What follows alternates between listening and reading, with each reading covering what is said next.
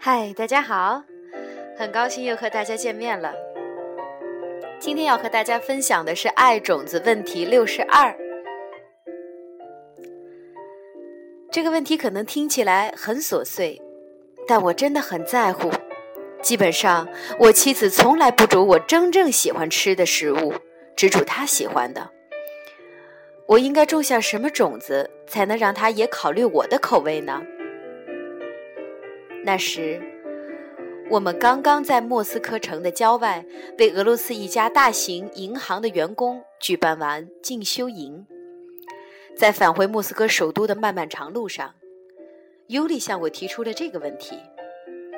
尤里体型很大，前一晚晚餐时，我坐在他的旁边，当时就知道他很爱吃，但很可惜的是。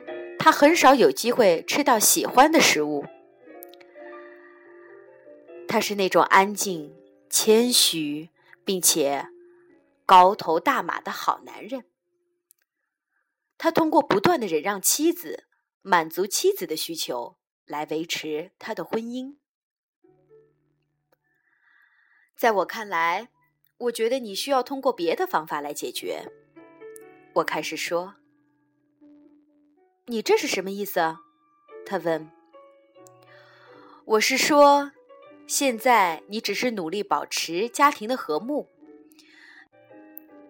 你尤其不希望孩子看到你们争吵，所以你认为一切决定都让尤金尼亚做是正确的，包括厨房里的菜色问题。但是。我最近在读一本书，一本关于非暴力沟通的书。作者说，多数的时候，即使我们不是完全甘愿，也会让别人按他们的想法做事情。可是，我们已经开始在脑中记分儿。这星期我已经让你决定了三次晚餐的菜色，所以今晚该轮到我来做决定了。我想，你已经让。尤吉尼亚决定很多次晚餐要吃些什么，但内心深处，你却不是坦然接受。你在心里记分儿，而且现在比分已经非常悬殊，导致你真的开始觉得痛苦。尤里一双大手在方向盘上转动，他凝视着窗外，一片白雪皑皑的景象。我想你说对了，他承认我在记分，而且分数现在已经很不公平了。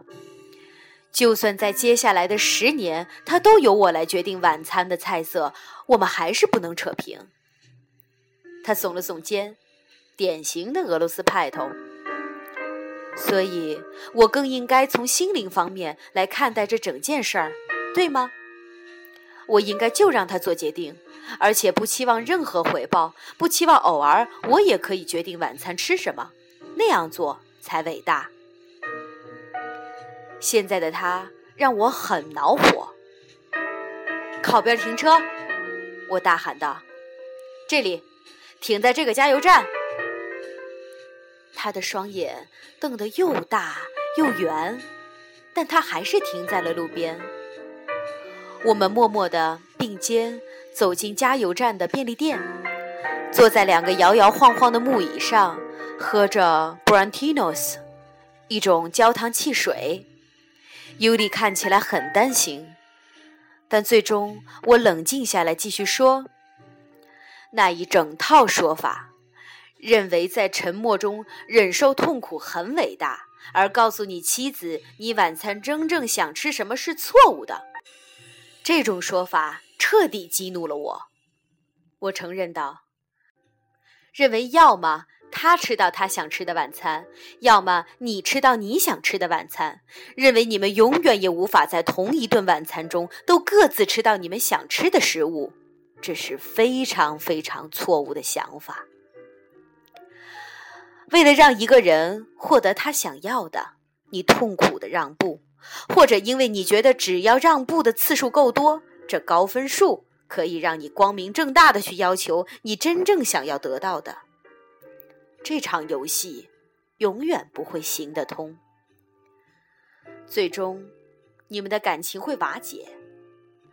人们进入伴侣关系，因为它满足了人们的一些需求，并且，如果你需要经常牺牲自己的一些需求才能维持一段感情的话，这段感情将会变质，你们将不会想在一起，就算在一起，也会怨恨对方。那 s h o r t l a t 尤里用俄罗斯的方式问：“该怎么做？”只要种种子，我说，种下种子，然后坐下来放轻松。夜里的第四大定律：如果你种下了正确的种子，它会开始哼煮你喜欢的食物作为晚餐，同时它也会喜欢这些食物。如果你用种子法则来处理，那每一个情况都会是双赢的局面。如果你不用种子法则来处理，那么就有人会输，而你会陷入一段不开心的婚姻。所以该怎么做？尤里又陷入沉思。也许我应该开始在公司里更加小心，让人们做他们喜欢的工作。他拥有一间成功的船运公司。你可以这么做，我同意道。且最终会管用，但我觉得你应该教导他人。教导，我可以感觉到他已经开始紧张了。他也许有一间大公司，但我知道他在群众面前说话会有所束缚。你看，我说，用种子法则、即金刚法则去解决问题是一回事儿。你希望。尤吉尼亚，多费一些心思注意你喜欢吃什么佳肴，你就得多费一些心思留意你员工喜欢做什么事情。遵守业力定律是一回事儿，一件非常必要的事儿。但是，当你遵守这些定律时，我希望你尤其保持觉知，清楚了解你是别人的楷模。当你在公司里分配任务时，尽最大努力协调安排，让每一位员工都能做自己喜欢做的事情。与此同时，你遵守业力定律时所种下的种子会极其强大。如果是你因地制宜地跟人们分享究竟发生了什么，你在尝试做什么，你在遵循什么新的体系，这会更快地给你带来神奇晚餐，恰好是你想要的。同时，也恰好是尤吉尼亚想要的。给一位主管一份员工本周任务的单子，并且说一些类似：“好吧，我希望那会让我这一星期有一些 vareniki 作为晚餐。”有些人会问你到底在讲什么？然后你就好像开玩笑似的解释说，你是如何尝试通过种下种子来得到你所要的，通过帮助别人得到他们想要的。然后，当你确实得到你想要的饺子时，就是当尤金尼亚开始烹煮完全符合你心意的晚餐时，因为奇迹般的，这也是他喜欢的晚餐。到那时，你一定要记得。在工作的时候炫耀，通过发现达成心愿的新方法而成为好榜样。道理很简单，因为以身作则是教导他人最好的方式。创造一些机会，让别人得到他们想得到的，会种下种子，让你享用符合你口味的晚餐。但成为活生生的例子，亲自验证，为了帮助自己梦想成真，就得先帮助别人实现梦想。这是让种子开花结果最快的方式。很快，我们碰上了莫斯科严重的交通堵塞，但是尤利的脸和往常一样平静，且此时充满了希望。